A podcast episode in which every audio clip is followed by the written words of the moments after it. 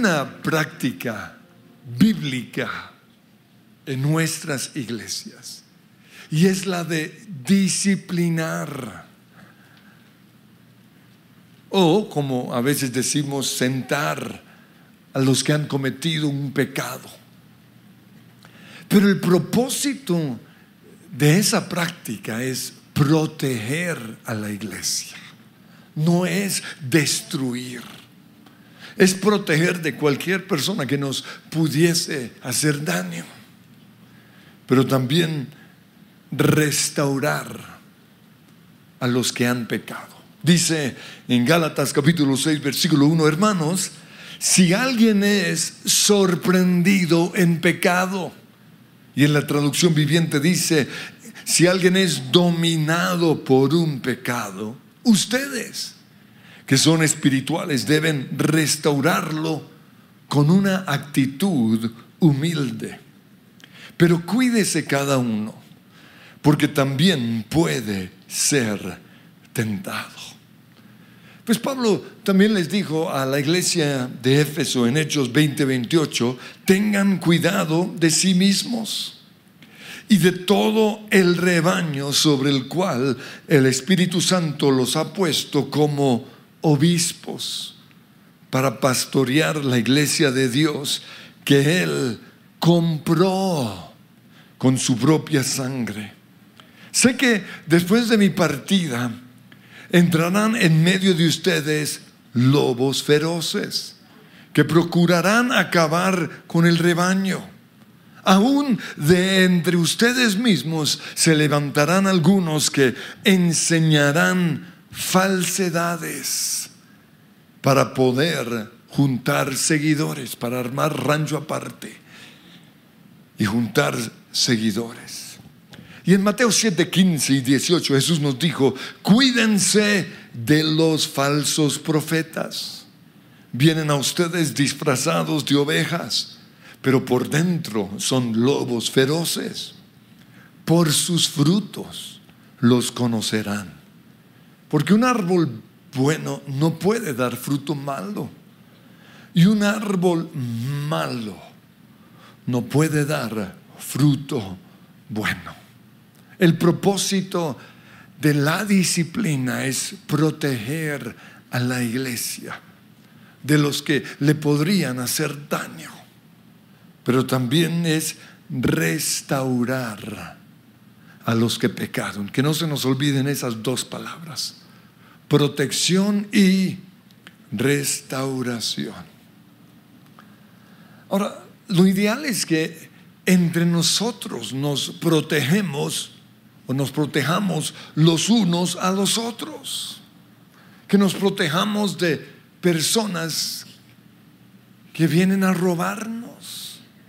Y yo no sé cuántas veces he repetido una y otra vez, no presten plata, no pidan plata prestada. Pero algunos lo siguen haciendo. Y lo sabemos porque vienen a decirnos, es que este tipo me robó y tú por qué le prestaste plata. Les garantizo, los van a robar. Por eso Vuelvo a repetirlo, no presten plata.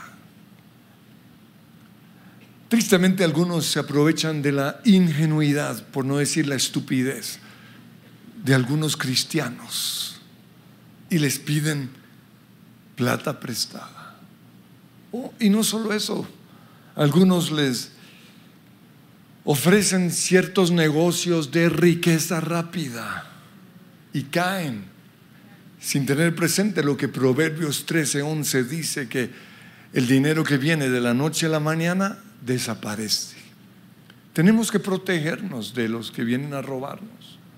Pero también tenemos que protegernos los unos a los otros de los que vienen a seducir o aprovecharse sexualmente de las ovejitas.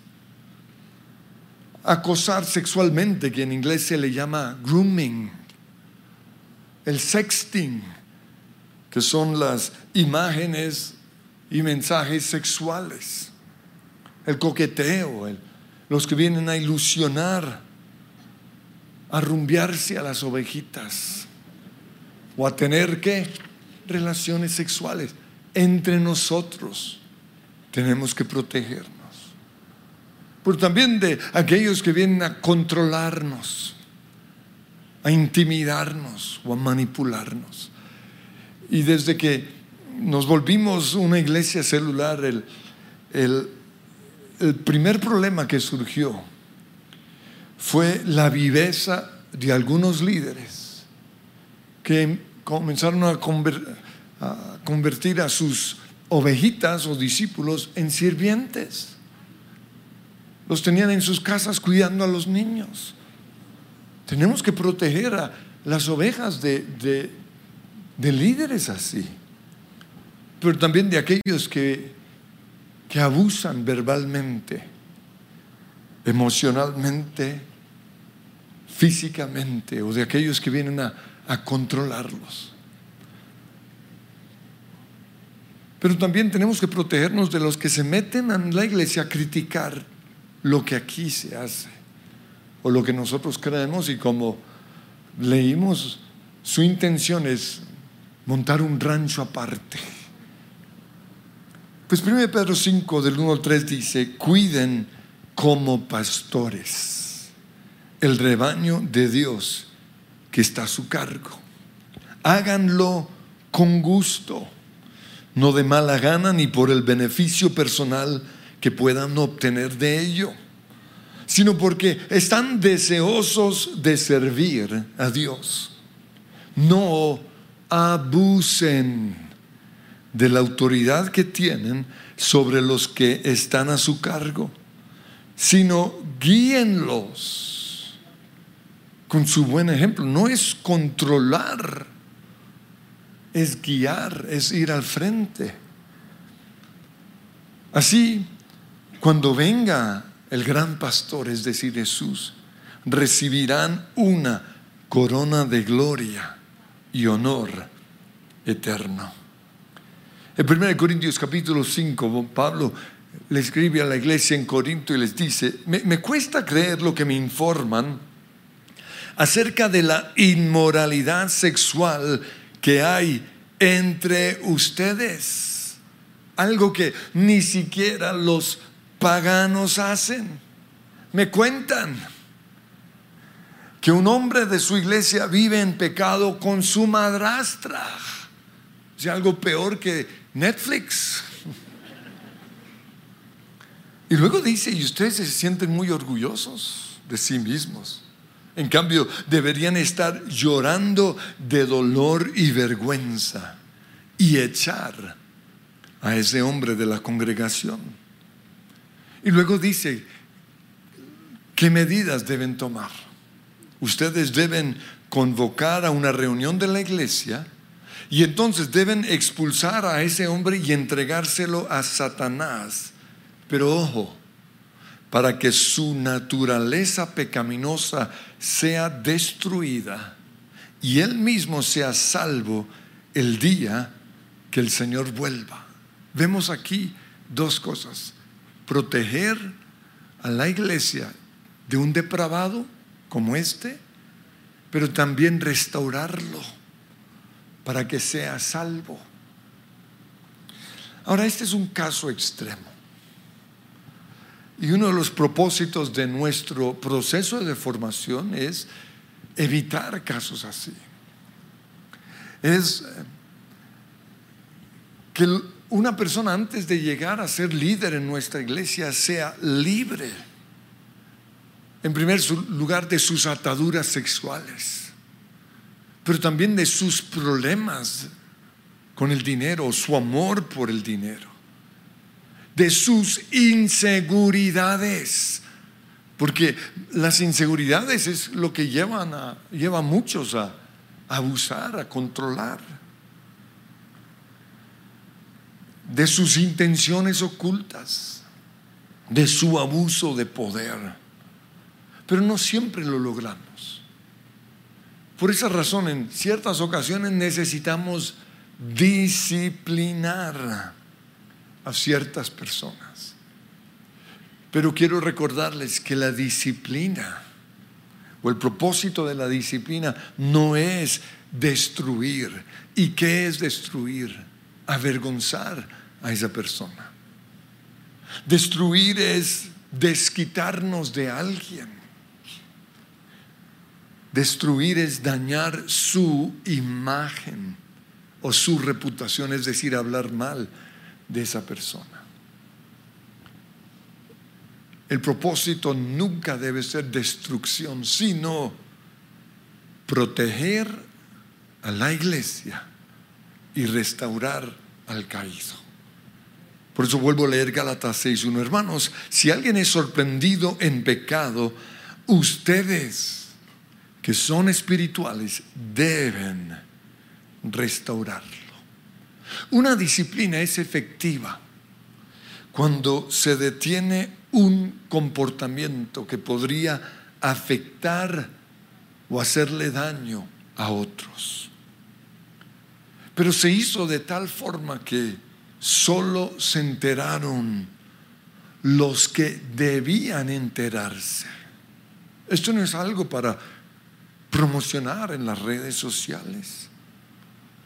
Es efectiva si no se le dañó la imagen al que la embarró, si se protegió a la gente de la iglesia, pero también a la familia de la persona que la embarró. Porque gracias a eso puede haber restauración. En Hebreos 12:5 dice, no tomes a la ligera la disciplina del Señor y no te des por vencido cuando te corrija, pues el Señor disciplina a los que ama. Y luego dice, ninguna disciplina resulta agradable a la hora de recibirla. Al contrario, es dolorosa, pero después produce una apacible cosecha de una vida recta para los que han sido entrenados por ella. Pero tristemente tengo que decir que muchas ovejitas se alejaron de Dios después de una disciplina.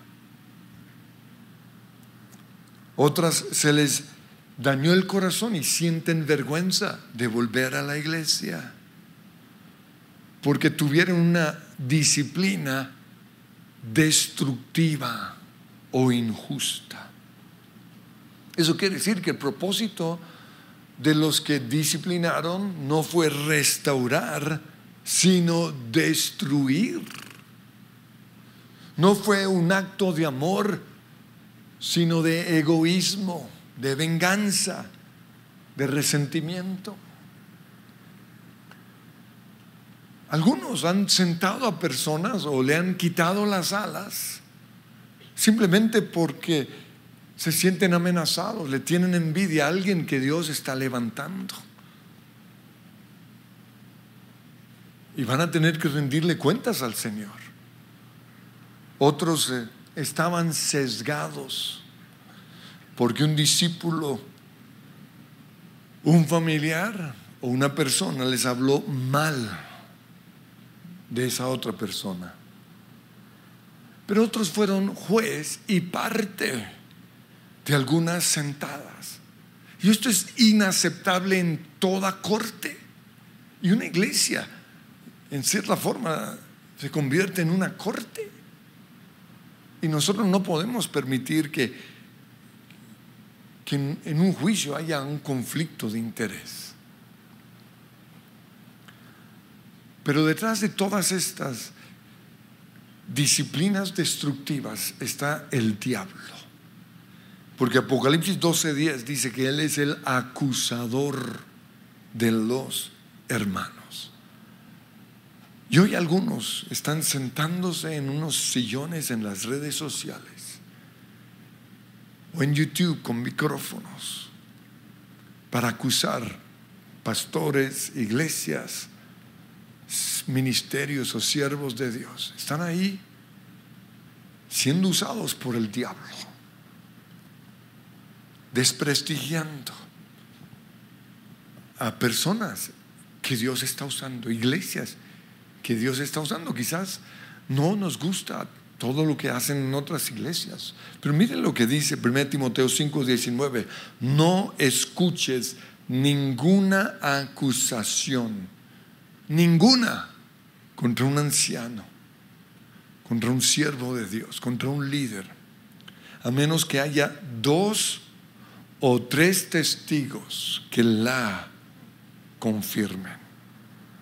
Entonces, ¿a ti te consta lo que la gente está diciendo? ¿Realmente te consta? ¿Sabías que al estar oyéndolos, estás promoviendo una acusación que viene del mismo diablo? Y Romanos capítulo 2, versículo 1 dice, tal vez crees que puedes condenar a tales individuos, pero tu maldad es igual a la de ellos. Y no tienes ninguna excusa. En la Reina Valera dice, eres inexcusable tú que juzgas.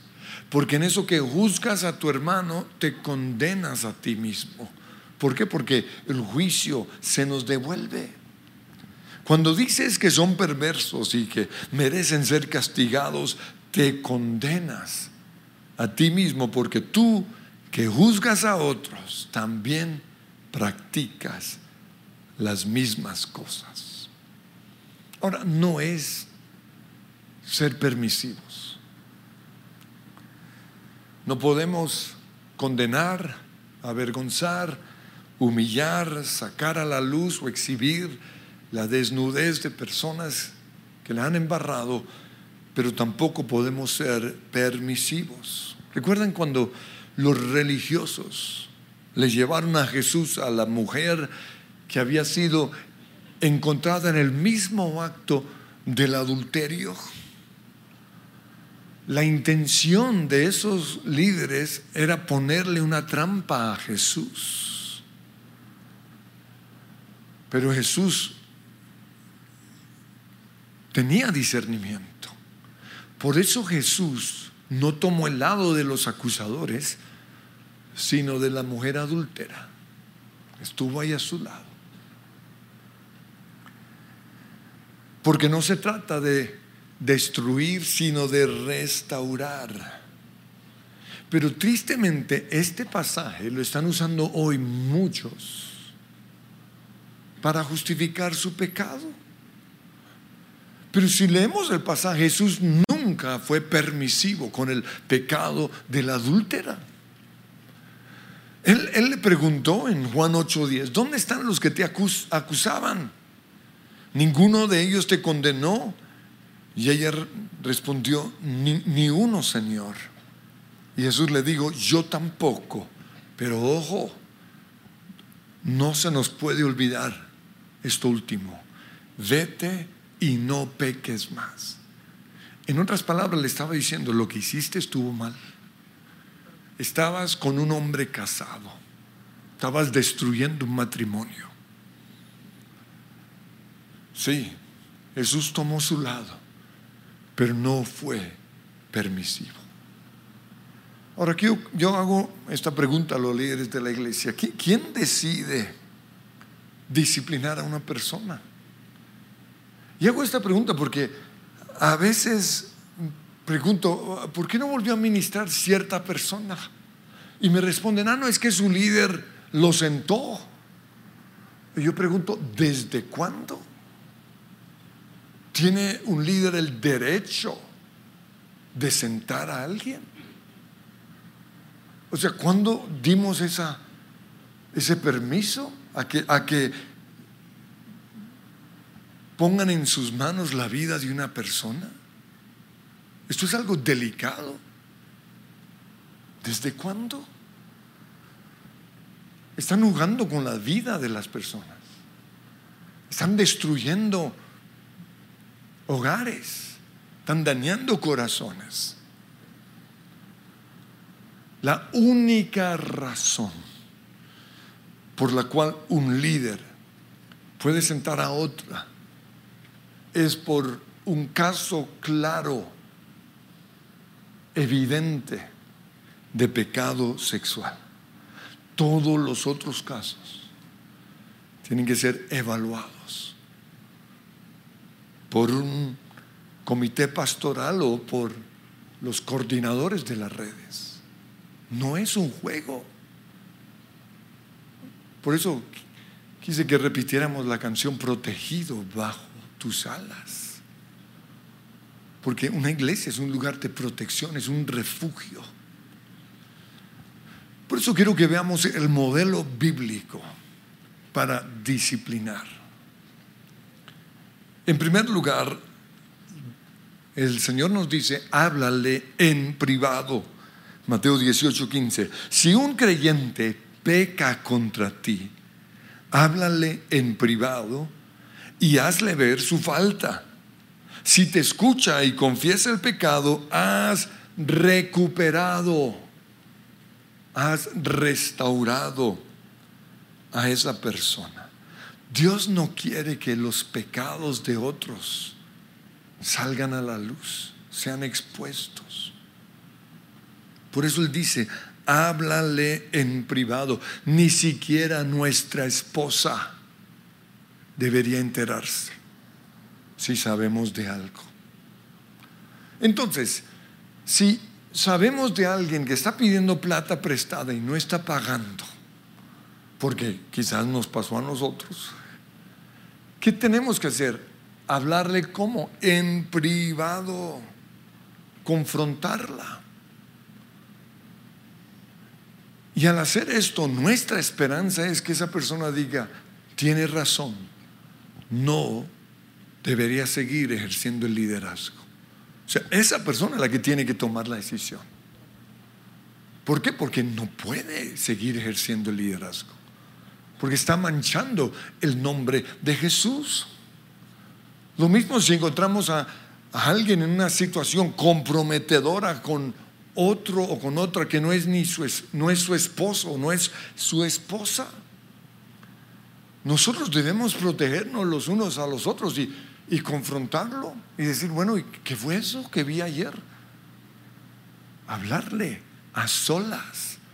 No es llamar a la iglesia, ay, sí sabe que, que pesqué a este señor en... No, confrontarla.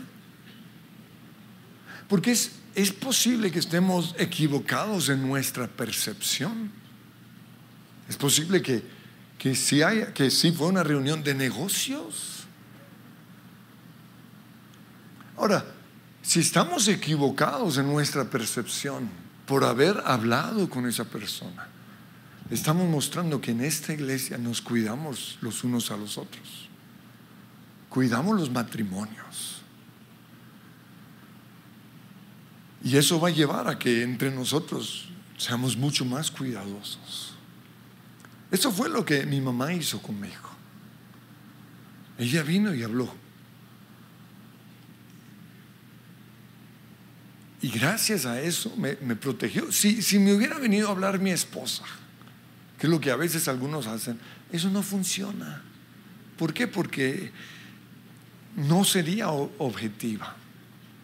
Pero cuando viene alguien como una autoridad espiritual o, alguien que no está involucrado y nos habla, es Dios mismo hablando a través de, de esa persona. Cuando mi mamá me habló, eso me llevó a reflexionar y a tomar medidas. Mire lo que dice Efesios 5:15. Así que tengan cuidado de cómo viven. Y ahí habla de diferentes cosas en donde debemos tener cuidado. Pero luego en el 21 dice, es más, sométanse unos a otros por reverencia a Cristo. Entonces, entre nosotros debemos someternos, rendirnos cuenta los unos a los otros. Si yo sé de una esposa controladora, yo debo hablarle, debo decirle, eso no está bien, ese es el espíritu de Jezabel. Quizás me dé una cachetada, pero bueno. Si yo sé de un hombre, de un esposo que está siendo violento con su esposa, yo debo hablarle. Porque esa es una iglesia. Es un lugar de, donde nos cuidamos los unos a los otros. Ahora, aquí es importante aclarar que no cualquiera nos puede confrontar. En primer lugar, tiene que ser una persona que nos ama. Si no, si no me ama, no puede confrontarme. Una persona que nos ama es una persona que está orando por nosotros. También tiene que ser una persona objetiva, no puede estar sesgada. Porque especialmente con los líderes, a veces la mamá, va y habla, ay, dile a su, a su, a su discípulo que bla, bla, bla, bla. Se, lo tiró todo. ¿Por qué? Porque esa sí es una Jezabelic. Pero lo otro es que debe tener autoridad espiritual para hacerlo. No me puede a mí cualquier persona hablar, pero yo tengo aquí hombres que me han hablado. Y yo doy gracias a Dios porque me han hablado, son parte del equipo pastoral. ¿Por qué? Porque tenemos que cuidarnos los unos a los otros. A los que tienen problemas en sus casas, yo les sugiero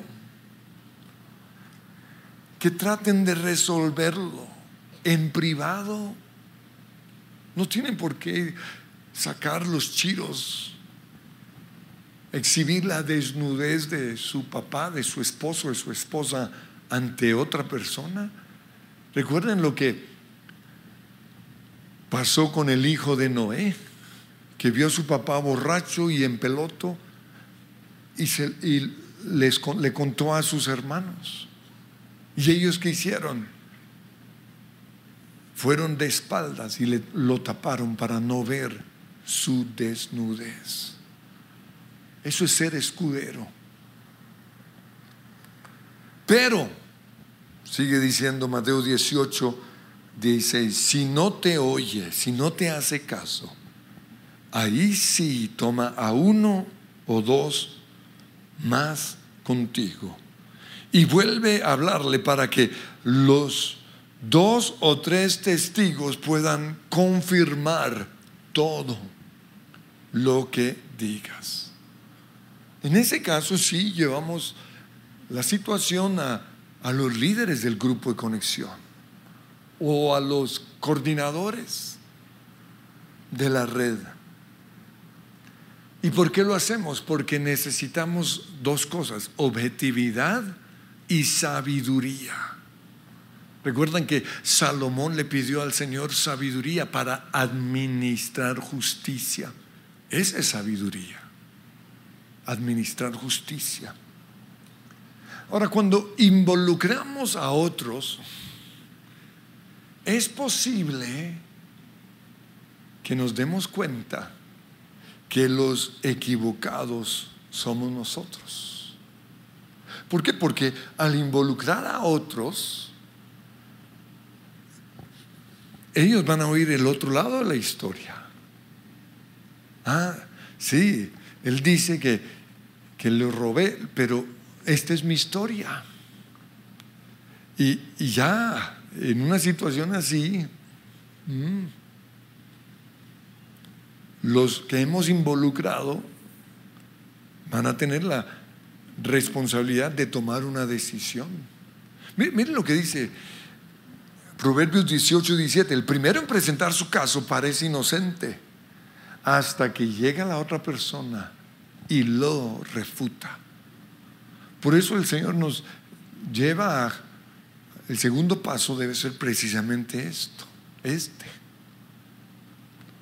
Pero si hacemos eso y los que oyeron toman nuestro lado y dicen, tiene razón, el hombre o la mujer ha pecado y esa persona no se quiere arrepentir, dice Mateo 18, 17, si aún así la persona se niega a escuchar, lleva el caso ante la iglesia.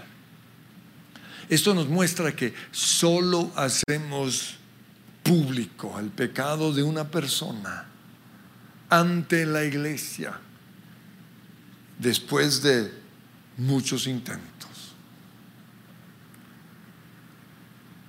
Porque la persona no muestra un deseo de arrepentirse y su pecado va a afectar a otros.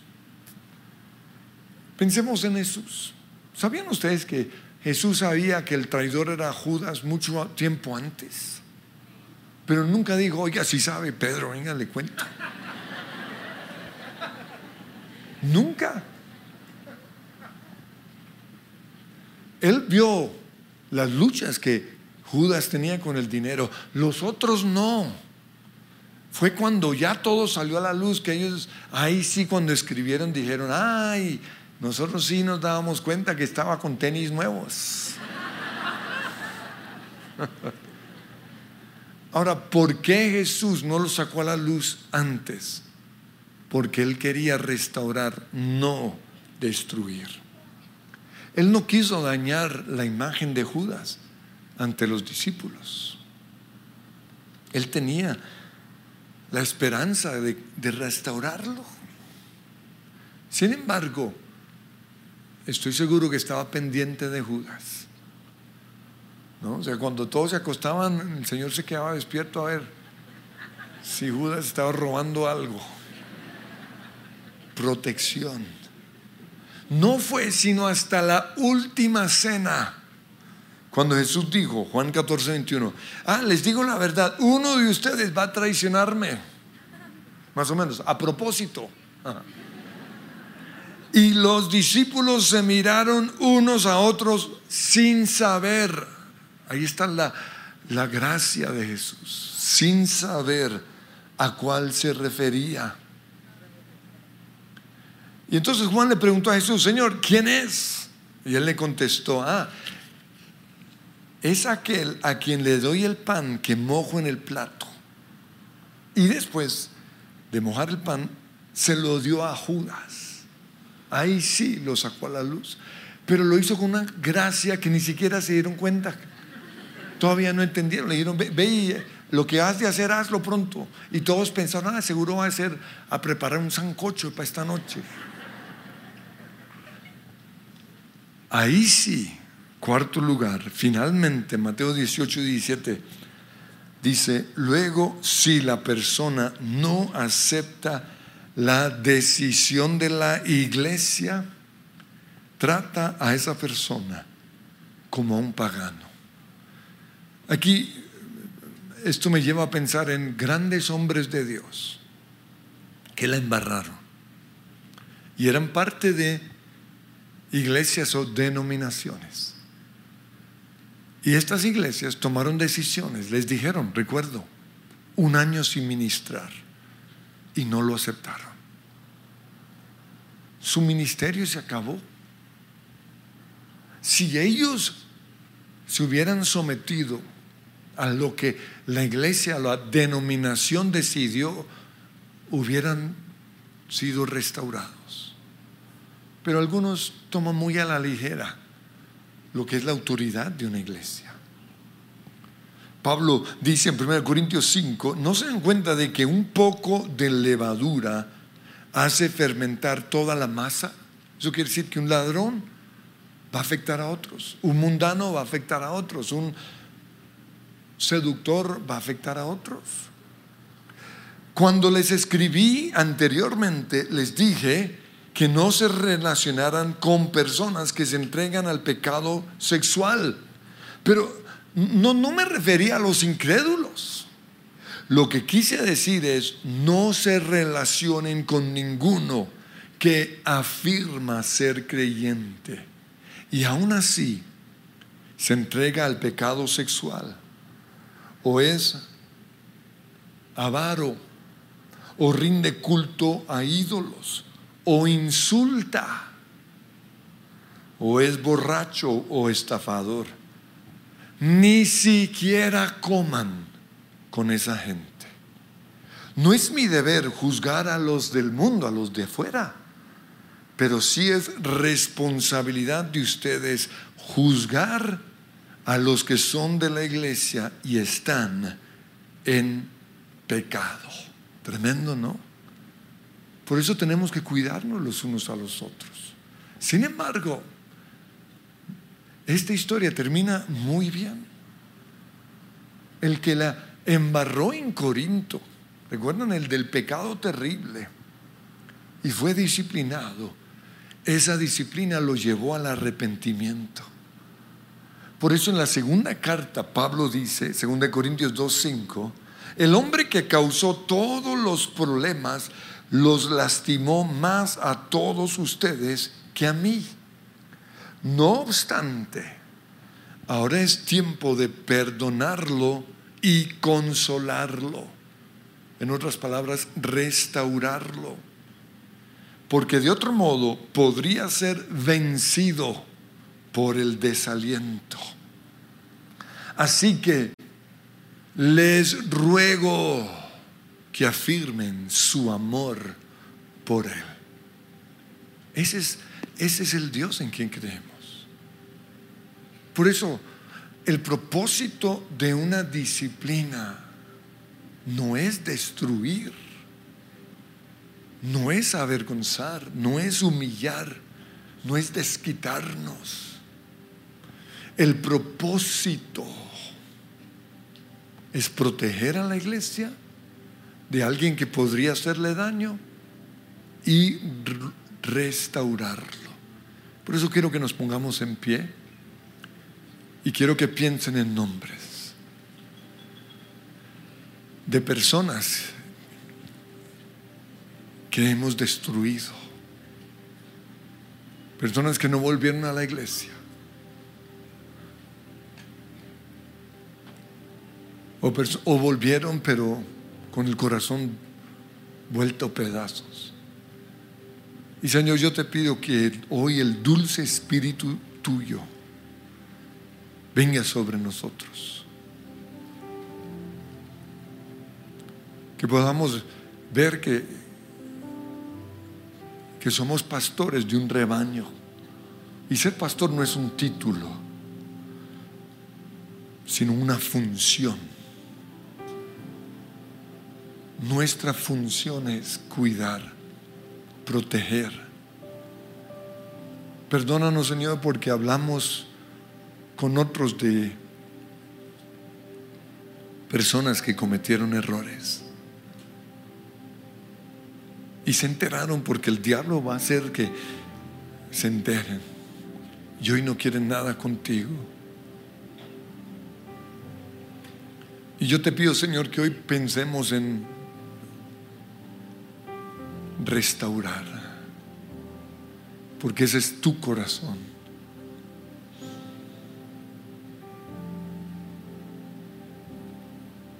Reconocemos que, que, nuestra intención quizás al disciplinar, al sentar, no fue, no fue amar, no fue cuidar a la iglesia, sino que fue odiar, fue nuestro egoísmo Pero tu palabra dice que algún día el príncipe de los pastores, Jesús, volverá. Y tú lo sabes todo. Y Señor, nosotros queremos que cuando tú vuelvas, esas personas estén en tu reino, estén en tu rebaño. Que tu amor hacia ellos sea todo lo que les quede. Y que el fruto de, de esa disciplina sea una cosecha, Señor. Si tenemos que hablar con alguien, te pido que hoy tú nos muestres. Si nosotros nos equivocamos, muéstranos, Señor. Pero también si se equivocaron conmigo, si me juzgaron, si me avergonzaron, si me pisotearon. Tu amor por mí es lo que me queda y vas a decirlo.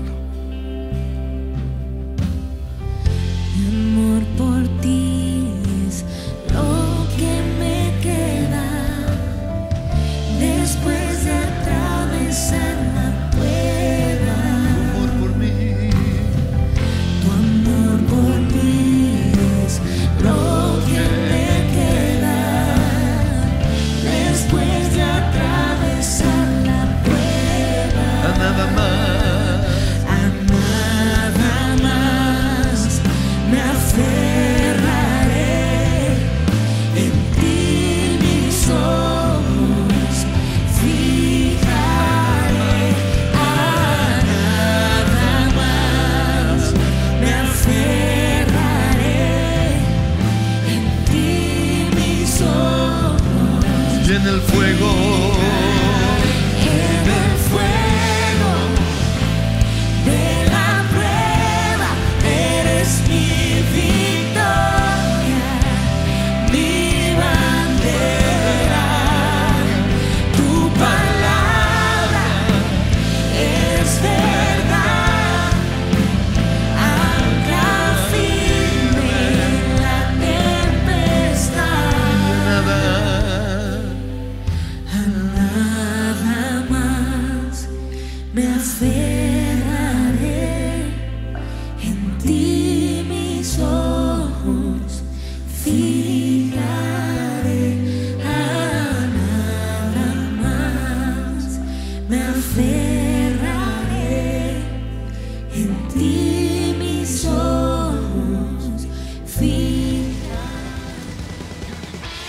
Les gustó este video, pueden suscribirse al canal de El lugar de su presencia en YouTube. De esa manera gozará de todos nuestros beneficios.